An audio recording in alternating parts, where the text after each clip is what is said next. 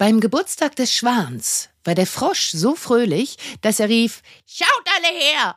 dem Elefanten auf den Rücken kletterte und mit den Händen voran in die Geburtstagstorte sprang. Freigeistern, der Podcast für Kinder- und Jugendliteratur. Mein Name ist Christine Knödler. Hier geht es um Kindheit und Kinderbücher, um Bilderbücher, Jugendbücher und um Bücher für alle. Ihr findet spannende Themen und Gespräche, es gibt Buchtipps und manchmal Verrisse. Und bei uns kommen die zu Wort, die schreiben, zeichnen, lesen. Abwechslungsreich, geistreich, begeisternd und das alle zwei Wochen mit den Freigeistern Gesprächen und mit Lesen und Lesen lassen. Hallo und herzlich willkommen zur 40. Folge von Freigeistern. Hallo und herzlich willkommen zum fünften Mal Lesen und Lesen lassen mit Buchtipps von mir und der Rubrik Vorlesen, dieses Mal, ihr habt sie ja gerade schon gehört, wieder mit der Schauspielerin der Münchner Kammerspiele, Wiebke Puls. Hallo und herzlichen Glückwunsch, denn bitte einmal kurz auf der Zunge zergehen lassen. Dies ist die 40. Folge von Freigeistern. Dies ist ein Geburtstagsfest mit Torte. Was für ein Glück. Ein Tortenstück, ein Stück vom Glück soll in dieser Geburtstagsfolge im Zentrum stehen. Denn ich glaube, es ist gut, es in diesen Zeiten mit dem Glück zu halten und das Glück ist ein gern gesehener und gern gehörter Gast für Jubiläen dann liegt das Glück auf der Hand. Wer Geschichten erzählt, weiß, das Glück liegt zuweilen auf der Straße. Wer Geschichten liest, weiß, das Glück ist in Büchern und Bildern zu finden. Welt- und Selbstentdeckung übers Lesen und Schauen ist ohnehin ein Glück. Und was für eins. Und oft genug liegt das Glück Vorsicht, Überleitung, auf Büchertischen, zum Beispiel im Berliner Buchladen Die gute Seite. Ich denke so gern an den Satz von Friederike Hartwig, die bei unserem letzten Freigeistern-Gespräch Seitengeistern gesagt hat, sie sei von vielen glücklichen Menschen umgeben. Das Weitergeben, die Verbreitung und die Vermehrung von Glück, wenn das mal kein Motto ist ein Jubiläumsmotto allererster Güte. Und weil das Glück ja erst dann richtig zur Geltung kommt und zu strahlen beginnt, wenn neben den guten Seiten auch Schattenseiten Platz haben, liest Wiebke Puls in der Freigeistern-Rubrik Vorlesen aus Wird denn hier keiner wütend? von Tontellegen, übersetzt von Bettina Bach, illustriert von Marc Boutavant. Der Schwan hat Geburtstag, der Frosch pfeift auf Etikette, da ist was geboten. Bevor es soweit ist, folgt an dieser Stelle seitenweise Glück, zunächst in zwei Bilderbüchern. Vom ersten Bilderbuch war ich schon hin und weg, bevor ich es in der Buchhandlung die gute Seite entdeckt hatte. Es war, es ist eines der Schätze, weswegen ich gedacht hatte, wow, was für eine toll sortierte Kinderbuchabteilung. Wie man bis eins zählt und fang erst gar nicht mit größeren Zahlen an, ist von Caspar Salmon, illustriert von Matt Hunt, aus dem Englischen von Uwe Michael Gutzschan übersetzt, gerade im Kunstmann Verlag erschienen, für Kinder ab drei Jahren. Der Titel ist eine Steilvorlage, denn natürlich ist das reinstes Understatement. Das Verbot will das Gegenteil. Es ist die kaum versteckte Aufforderung zum fröhlichen Unterwandern, also zum fröhlichen, neugierigen Weiterzählen und vor allem zum Selbstzählen. Dabei ist der Anfang korrekt. Die Frage, weißt du, wie ein Apfel aussieht? Sehr gut, dann zähl einfach, wie viele Äpfel du siehst, ist kinderleicht. Es ist ein Apfel. Wir zählen also ganz richtig bis eins. Auch auf der nächsten Doppelseite stimmt alles noch. Es wird etwas Größeres gezeigt, aber nicht größer im Sinne von mehr, von größeren Zahlen, sondern nun ja, wir sehen einen Elefanten. Übrigens einen ausgesprochen lustigen Kandidaten mit Stoppelhaaren und Kulleraugen. Einen Elefanten. Doch dann geht's los. Unter Wasser planschen Wale, zwei Wale. Hä, aber man darf doch nur bis eins zählen. Ja, das ist ja der Witz. Schaut doch mal genau hin. Es geht nicht um die zwei Unterwasserwale, sondern um das eine Würstchen, das da auf der einen Walfontäne tanzt. Und so weiter und so fort. In stilistischer Nachfolge eines Eric Carles mit dem cartoonhaften Witz eines Mo Willems und der Flächigkeit etwa einer Stephanie Blake hat Matt Hunt eine ganz eigene Handschrift entwickelt, grafisch reduziert in poppigen Farben und eben mit diesem ganzen großartigen Witz. Denn wie man bis eins zählt und fang erst gar nicht mit größeren Zahlen an, macht einen Heidenspaß in den Worten, den Bildern, den ganzen Details und programmatischen Abzweigungen, in den Regieanweisungen und natürlich immer als Grund und gerade, weil es verboten ist. Neugierde gewinnt, Lernen mit Spaß genauso, Überraschungen haben die Nase vorn. Ein solches Konzept besticht erst recht vor dem Hintergrund, dass Zählbücher oder eher Zählen-Lernbücher im Bilderbuch eine feste Größe sind, die festen Regeln folgen. Von eins bis zehn oder auch mal darüber hinaus. Ordentlich sortiert gibt es diese Bücher wie Sand am Meer. Hier aber ist alles bunt gemischt, ein fröhliches Durcheinander. Was für eine Ansage. Echtes Weltentdecken geht ja schließlich auch nicht hübsch der Reihe nach, sondern gleichzeitig in einem täglichen schöpferischen Urknall sozusagen. Der wird am besten sichtbar auf der Doppelseite, auf der es gilt, eine Torte zu finden. Aber was ist da für ein Drumrum? Da finden wir Körperteile, ein Auge, eine Hand, einen Fuß. Wir finden Dinge zum Anziehen und etwas zum Essen, Hotdogs. Mm. Wir finden Tiere, Musikinstrumente und noch viel, viel mehr. All diese Dinge und Lebewesen, nein, all die Bilder der Dinge und Lebewesen hängen übrigens gerahmt an der Wand, also auf dieser Doppelseite. Und das ist noch so ein kleiner, feiner Verweis. Alles, was wir hier zählen und also anschauen und also entdecken, ist nur ein Abbild, niemals die Wirklichkeit selbst. Die zu erkunden und zu entdecken, ist erst recht eine Kür mit und nach einem solchen Buch. Das ist seinerseits Abbild. Es ist das Abbild eines zweckfreien Entdeckens und Wissen, das hier gefeiert und vorgemacht wird, herrlich unpädagogisch, dabei herrlich lehrreich. Ich möchte euch noch mal ein Beispiel geben. Die Würmerseite ist einer meiner Lieblingsseiten. Darauf kann man mit dem Finger die unterirdischen Gänge nachfahren, in denen die Würmer wohnen, und wir zählen neun Würmer. Aber nur einer ist überirdisch und nur der ist verkleidet à la Poirot mit Hut und Schnauzbart und das war ja nun ein genauer Beobachter von Berufswegen. Das alles kann man sehen, muss man nicht. Ihr merkt schon, Anarchie und Assoziation statt Langeweile, Begeisterung statt Belehrung, Erzählen statt Zählen. Und so will ich nochmal zurück zum Anfang, zurück zum ausgerechnet Apfel. Ich als Pfarrerstochter habe natürlich gleich mal an den Apfel vom Baum der Erkenntnis gedacht der ist am Schluss folgerichtig angebissen. Recht so, weiter so, lasst's euch schmecken, lasst euch Welt entdecken, auf der Zunge zergehen. Entsprechend gibt es dafür einen Preis im Buch, nämlich einen Pokal mit vergoldetem Apfel obendrauf. Den bekommt von mir, wie man bis eins zählt und fang erst gar nicht mit größeren Zahlen an. Das zweite Bilderbuch, das ich euch vorstellen möchte, hat Friederike Hartwig in unserem Freigeistern-Gespräch Seitengeistern sogar ausdrücklich erwähnt, weil es in die gute Seite in Berlin steht oder zumindest stand. Dackel sucht Freund, geschrieben und gezeichnet von Maria Nilsson Tore, ist für Kinder ab vier Jahren. Übersetzt hat Stefan Pluschkat, erschienen ist das Buch im Oettinger Verlag.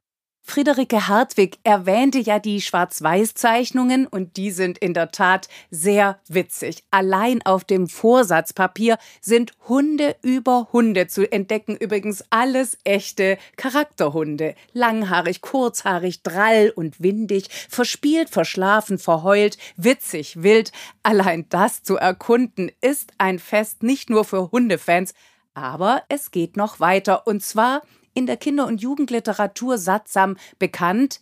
Dackel ist auf Freundsuche. Doch das ist gar nicht so einfach, denn Dackel fühlt sich nicht wohl unter anderen Hunden. Er hat vielmehr einen waschechten Konflikt. Eigentlich will Dackel unbedingt zu einer Hundebande dazugehören uneigentlich rennen die anderen Hunde ihm viel zu viel in der Gegend rum. Auf allen Vieren machen sie Rabatt, sie kläffen und pinkeln wie die Weltmeister und schnüffeln sich gegenseitig am Po. Ja, pfui Deifi. Dann doch lieber in der eigenen Badewanne abtauchen. Ja, wer kennt das nicht? Ansonsten geht Dackel gerne hübsch aufrecht auf zwei Beinen. Danach steht ihm, dem Feingeist und Hund von Welt, der Sinn. Es folgt das übliche Muster Selbstzweifel und Anpassungsversuche, die scheitern, eh klar. Welcher Hund will schon Stöckchen verteilt bekommen? Abjagen, das ist der Sinn, du, du Dackel. Bis Pudeldame bei Dackel klingelt und sich zwei finden, die sich gesucht haben weil sie sich ähneln, jedenfalls in dem, was sie mögen, Kaffee zum Beispiel, Stöckchensammlung oder Kreuzworträtsel lösen und Genauso wichtig, weil sie auch unterschiedlich sind. Was am Ende rauskommt? Ich zitiere die Kreuzwort-Rätselfrage, die Dackel und Pudel zusammenlösen. Mag dich so, wie du bist, mit sechs Buchstaben. Freund natürlich. Wie gesagt, in der Kinder- und Jugendliteratur ist das nichts Neues, aber weil das Thema, weil die Erfahrung so entscheidend ist, weil sie altbekannt ist, aber für jede und jeden Einzelnen, den sie betrifft, neu ist und immer dramatisch, weil das so ist, kann andererseits nicht oft genug davon erzählt werden, erst recht, wenn es derart witzig, zärtlich gegen den Strich derart voller Verständnis und Augenzwinkern in Wort und Bild erzählt ist wie von Maria Nilsson Tore. Allein die Interieurs, reinstes schöner Wohnen mit Nostalgie oder die Szenen draußen, die Park- und Stadtansichten, die Schaufenster, was für Augenweiden. Außerdem diese unterschiedlichen Hundetypen, die Raudis, die Aufschneider, die Sensiblen, die Poposchnüffler, die Lauten, die Leisen, die Bulligen, die Hübschen. Die fulminante Hundekunde wird natürlich auch für Menschen zum Augenöffner, und zwar für Menschen jeden Alters. Denn dazugehören zu wollen ist ein Dauerthema. Dazu zu gehören, ohne sich selbst zu verraten, ist immer wieder eine Kunst sich selbst zu mögen, wie man ist, um dann andere zu mögen, wie die sind, das grenzt an eine Lebensaufgabe und das Gleiche im anderen zu erkennen und anzuerkennen und vor allem nicht nur das Gleiche, sondern gerade auch die Unterschiede, das ist ganz große Hundeschule. Ich komme zum Kinderbuch, das ist zugleich auch und unbedingt ein Jugendbuch überhaupt, ein Buch für alle. Ich komme zu Der Sohn des Ursars. Dieser Roman für Leserinnen ab zwölf Jahren, also offiziell an der Grenze zwischen Kinder- und Jugendbuch, ist allerbestes, kluges, weltbewegendes und weltveränderndes Leseabenteuer. Der Sohn des Ursas ist unglaublich spannend und herausragend erzählt von Xavier Laurent Petit und genau so aus dem Französischen übersetzt von Desiree Schneider. Gerade ist es im Knesebeck Verlag erschienen. Es ist eines der Bücher, das ich anfange zu lesen und dann staune dass es das doch immer wieder gibt, diese eigenwillige Stimme zwischen Witz und höchster Dramatik, diesen eigenen Ton und Blick, diese Relevanz und Dringlichkeit der Geschichte, auch diese Schönheit des Erzählens bei aller Härte dessen, was da beschrieben wird. Dazu kommt das Eigenleben der Figuren, die atmosphärisch dichte Beschreibung der Landschaften und der Orte des Elends und des Glücks. Ich kann nur sagen, was für eine Geschichte. Das Cover des Buches ist übrigens von Felicitas Horst Schäfer, also von unserer Felicitas. Das sage ich mit Stolz und Freude. Auf schwarzem Grund tanzt ein Bär wie ein Schattenriss mit Innenleben. Innerhalb der Bärensilhouette suggerieren Blau- und Grüntöne Kälte und Winter. Zu sehen sind Himmel und Berge und im Vordergrund ein Wohnwagen mit Anhänger. Der Bär ist also eine Art Bilderrahmen. Er sieht wild aus, aber er ist gebändigt, denn er tanzt ja und er bändigt selbst, nämlich die Geschichte. Der Bär heißt Garmann und weil derart gut geschriebene Bücher mit entsprechend besonderen ersten Sätzen beginnen, lese ich ein Stück vom Anfang. Eines Morgens ist Mika gestorben. Mika war unser Wagen. Oben auf einem Hügel entfuhr ihm plötzlich ein ohrenbetäubender Knall und dann blieb er schlagartig stehen. Gammerns Käfig prallte gegen den Wohnwagen und mein Vater fluchte. Es braucht nur wenige Sätze, schon sind wir mittendrin in der Geschichte. Cyprian, der Erzähler, ist Sohn eines Bärenführers. Die Familie lebt davon, auf Märkten aufzutreten. Dann tanzt die Schwester zum Tambourin, dann kämpft Dadu, der Vater, mit Gaman. Doch überall werden sie vertrieben oder wie Cyprian das beschreibt, Normalerweise mussten wir nicht lange warten, denn die Leute mochten uns nicht besonders uns, also die Ursari, die Bärenführer. Sie unterstellten uns immer die übelsten Absichten, behandelten uns wie Dreck, sahen in uns Landstreicher, Kriminelle, Kindesentführer und was weiß ich noch alles. Egal, wo wir uns niederließen, schlug uns sofort die Feindseligkeit der Nachbarn entgegen. Wenn Blicke töten könnten, hätten sie keine Sekunde gezögert, aber meistens riefen sie nur die örtliche Polizei. Jedes Mal eilten die Polizisten bis an die Zähne bewaffnet herbei und forderten uns auf, uns doch zum Teufel zu scheren. Genau das machen die Menschen im Dorf. Sie vertreiben die Familie, da du beschließt, dass sie sich von der Großmutter verabschieden und den Bären freilassen müssen, um in Paris ihr Glück zu versuchen.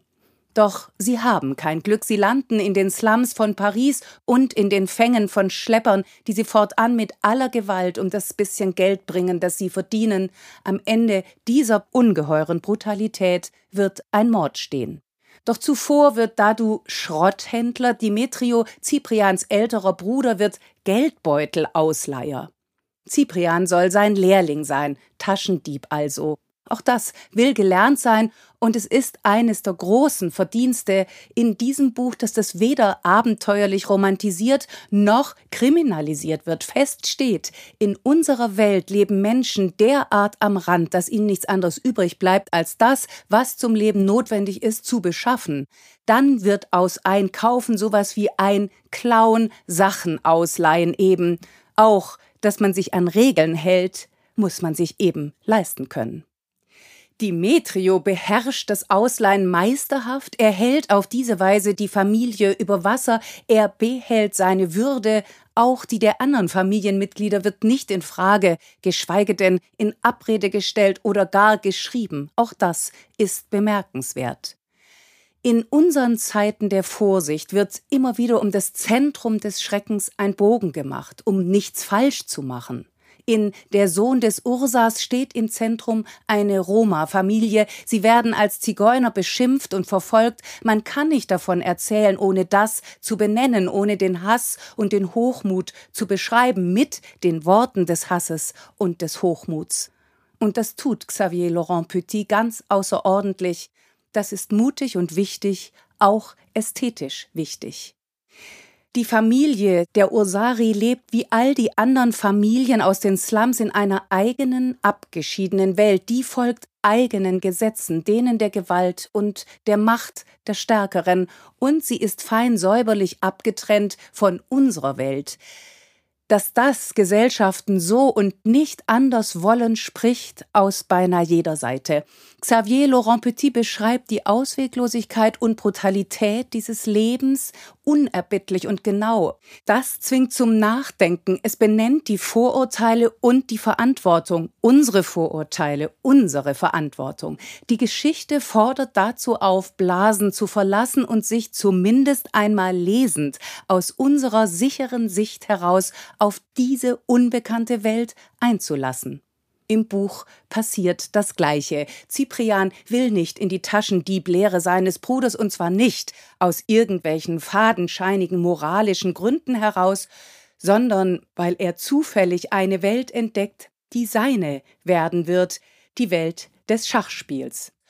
Im Jardin de Luxembourg beobachtet Cyprian zwei ältere Herrschaften, eine dicke Frau und einen dicken Herrn, beim Schachspiel. Sie wird Cyprian Madame Walfisch nennen, ihn Monsieur sehr dick in einem Wort geschrieben, denn so geht das mit dem Erlernen einer neuen, einer fremden Sprache. Vom Offensichtlichen ausgehend wird benannt, was einer hört und was einer sich zusammenreimt, was einer sieht und in Worte fasst, übrigens überhaupt nicht wertend, ist einmal mehr genau beobachtet und glaubwürdig beschrieben. Die RÖR ist voller Umlaute, die RÖR.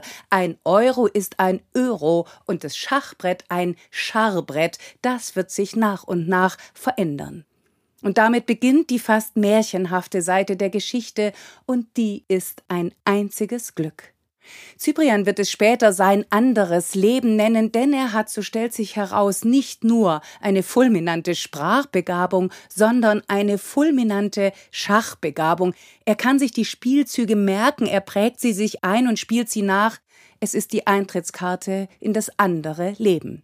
Und kleine Fußnote, sogar ich bin beim Lesen fast zum Schachfan geworden. Madame Walfisch und Monsieur Serdig nehmen sich nun Cyprians und seiner Familie an, und zwar überaus resolut. Es bildet sich ein Kreis aus HelferInnen, José Bohnenstange gehört auch dazu. Sie allesamt haben ihrerseits ebenfalls eine Geschichte zu erzählen. Sie allesamt sorgen dafür, dass zumindest diese Geschichte gut ausgeht, ohne zu verharmlosen, aber mit Perspektive gehen Cyprian und seine Schwester nun zur Schule, weil Geschichten genau das können, gewinnen an dieser Stelle Humanität über Bürokratie und Gerechtigkeit über Ungerechtigkeit. Vom Irrsinn des Asylrechts wird dabei genauso erzählt wie von dessen Überwindung, wenn nötig, mit Tricks. Kulturen und Traditionen bleiben nebeneinander bestehen, der Staffelstab wird weitergegeben. Auch davon möchte ich noch mal ein Stück lesen. Wir traten aus dem Scheinwerferlicht in den Schatten, da du presste sich das Messer an die Brust. Mein Vater hat es mir für meinen ersten Kampf gegen einen Bären gegeben, sein Vater hat es ihm am Tag vor seinem ersten Kampf gegeben und der Vater seines Vaters auch. Doch die Dinge ändern sich. Ich verstehe nicht, was du tust, und ich weiß nicht, gegen wen du kämpfst. Aber ich spüre, dass es wichtig ist. Er hielt mir das Messer hin. Hier, mein Sohn, jetzt gehört es dir. Und darum eben, was für eine Geschichte. Bitte unbedingt lesen. Mein Jugendbuchtipp ist dieses Mal eine Graphic Novel. Auch die stand bei meinem Berlin-Besuch in der Buchhandlung Die gute Seite. Da war völlig Mischugge, druckfrisch im Carlsen Verlag erschienen für LeserInnen und in dem Fall ganz besonders für AnschauerInnen ab zwölf Jahren. An diesem Buch haben viele mitgewirkt. Nach einem Drehbuch von Andreas Steinhöfel, Klaus Döring und Adrian Bickenbach mit Manga-Sequenzen nach Zeichnungen von David Filecki haben sich zwei Meister ihres Fachs zusammengetan um den Stoff in noch ein anderes Format, in noch eine andere Form zu bringen, die der Graphic Novel, nämlich Andreas Steinhöfel und Melanie Garanin. Den Autor Andreas Steinhöfel kennt ihr vermutlich aus vielen Büchern, zum Beispiel aus den Rico und Oscar Bänden. Er war bereits in der neunten Folge Hochgeistern mein Gast. Von der Zeichnerin Melanie Garanin möchte ich euch an dieser Stelle Nils von Tod und Wut und von Mut ans Herz legen. Auch das ist eine Graphic Novel. Ihr Bilderbuch Der Habicht und der Hahn habe ich in der 35. Freigeistern-Folge Frei bleiben vorgestellt. Und nun also völlig Mischugge, übrigens mit Frage und Ausrufezeichen, das ist wichtig. Benny Umweltaktivistin Charlie und Hamid, der als Flüchtlingskind 2015 aus Syrien nach Deutschland kam, sind allerbeste Freunde. Nichts kann sie trennen, bis Bennys geliebter Großvater stirbt und seinem Enkel eine Kette mit Davidstern vererbt. Erst als Benny diese Kette für alle sichtbar trägt, wird klar, dass er Jude ist. Und Hamid ist Moslem. Und nun? Prompt kochen Vorurteile hoch, Antisemitismus, Mobbing, Gewalt und Dummheit, feiern fröhliche Urstände, die Freundschaft der drei steht auf dem Spiel, doch ein Spiel ist das nicht. Charlie erzählt von diesem Sommer, in dem fast alles kaputt ging. Sie fährt begeistert Skateboard, verteilt Flyer gegen Massentierhaltung, zu denen wiederum Hamid die Zeichnungen macht. Benny ist Basketball-Ass und auch sonst ein Überflieger. Es gibt wie in fast jeder Klasse die Fiesen, die MobberInnen um Lennart. Es gibt die Ex-Freunde, die Mit- und Überläufer werden, wie Jasmin. Es gibt die Familien. Es gibt in diesem Fall die verschiedenen Herkünfte, Religionen, Traditionen, Kulturen. Es gibt den Rassismus auf allen Seiten und es gibt, so heißt das zweite Kapitel, Zoff. In seinen Mangas erinnert sich Hamid an die Flucht aus Syrien, er zeichnet gegen den Schrecken an, dann wird sein Bruder zum Superman, der es mit Haien aufnimmt. Überhaupt ist Fantasie und Freizeichnen groß geschrieben, aber die Realität sieht anders aus. In der Schule verschwinden Handys, Hakenkreuze werden an die Tafel geschmiert, nicht nur Charlie gerät zwischen die Fronten. Glaubensfragen, alte Verbrechen, tradierte, anscheinend ewig haltbare Ressentiments und aktuelle Konflikte, alter und neuer Antisemitismus, all das kommt zur Sprache.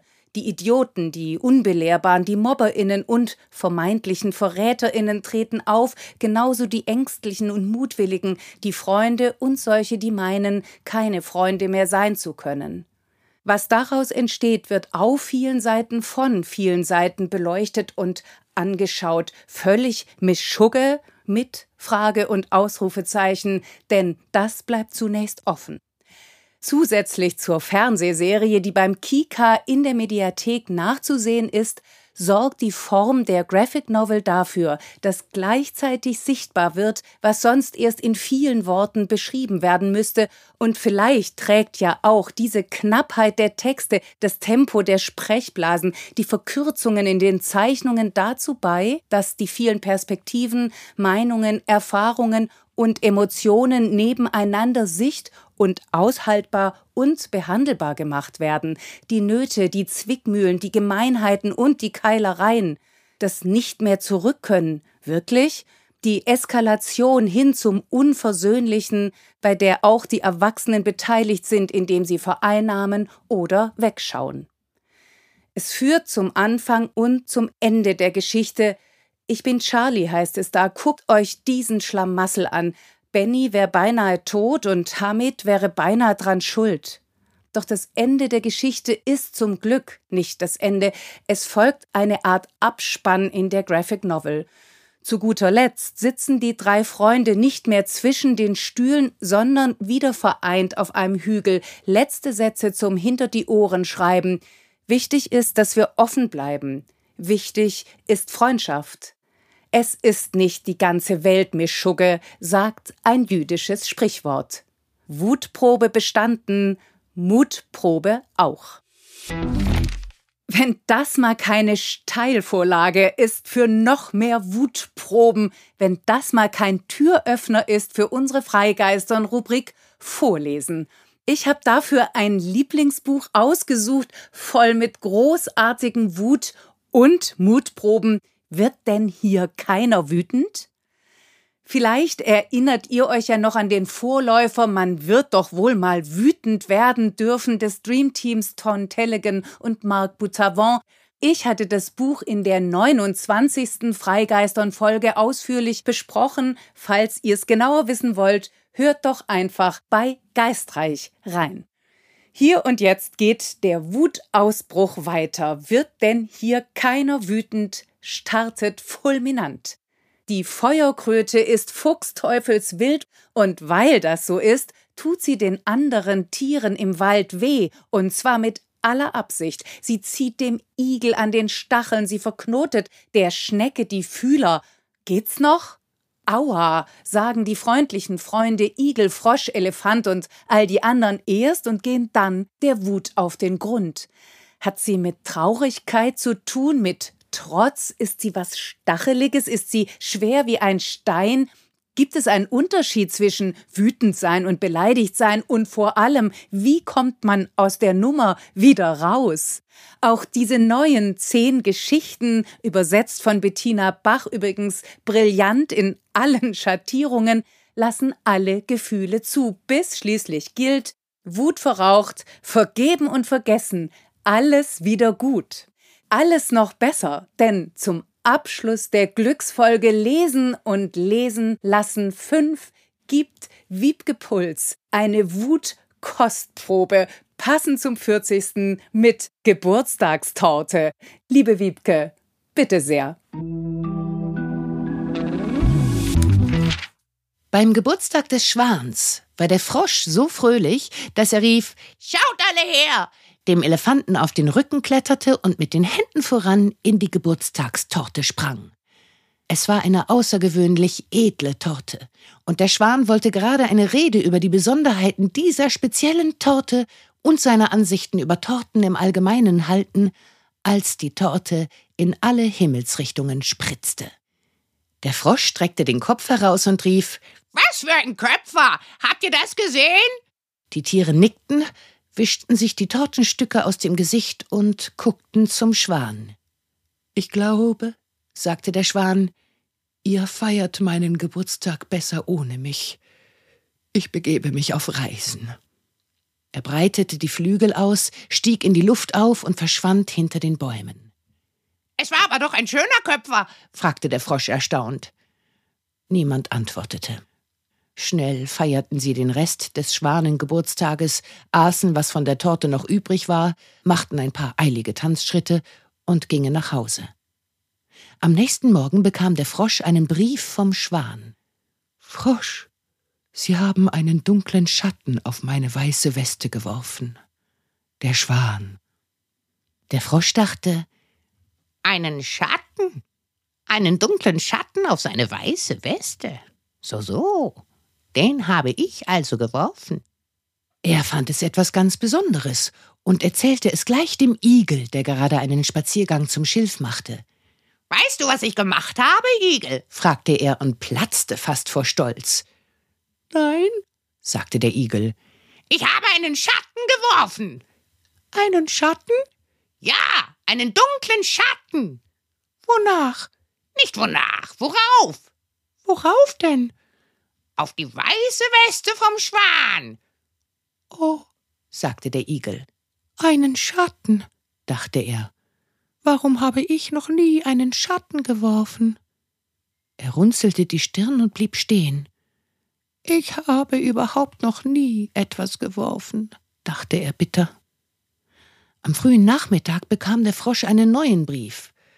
Verehrter Frosch, ich kehre nach Hause zurück. Mein Ärger ist vorüber. Ich möchte Ihnen glattweg vergeben. Der Schwan. So, so, dachte der Frosch. Vergeben will er mir also? Der Igel stand immer noch an derselben Stelle und dachte an seine eigene Weste. Ich habe eine stachelige Weste, dachte er, nicht so eine weiße wie der Schwan. Auf meiner Weste sieht man sowieso nichts. Deshalb wirft mir keiner einen Schatten darauf. Er seufzte. Hm. Weißt du, was der Schwan jetzt will? fragte der Frosch. Nein. Du kommst nie drauf. Nein, sagte der Igel. Ich komme nie drauf. Er will mir vergeben, sagte der Frosch. Ach ja? fragte der Igel. Ja, sagte der Frosch. Das hat er geschrieben. Er will es glatt weg. Und fröhlich quakend machte er einen Köpfer in den Fluss. Vergeben, dachte der Igel. Ob mir mal jemand vergeben will? Bestimmt nicht. Er scharrte mit der Pfote über den lockeren Boden. Ich weiß schon, dachte er. Ich bin ja bloß der Igel. Daran liegt es. Ich bin ja bloß der Igel, murmelte er. Ich bin ja bloß der Igel. Er hätte seinen Weg wütend und verbittert fortsetzen können, doch zu seiner Überraschung setzte er ihn fröhlich fort. Denn er fand es plötzlich etwas ganz Besonderes, bloß der Igel zu sein. Niemand ist bloß der Igel, dachte er. Nur ich. Kein Gedanke mehr daran, Schatten auf Westen zu werfen oder zu vergeben.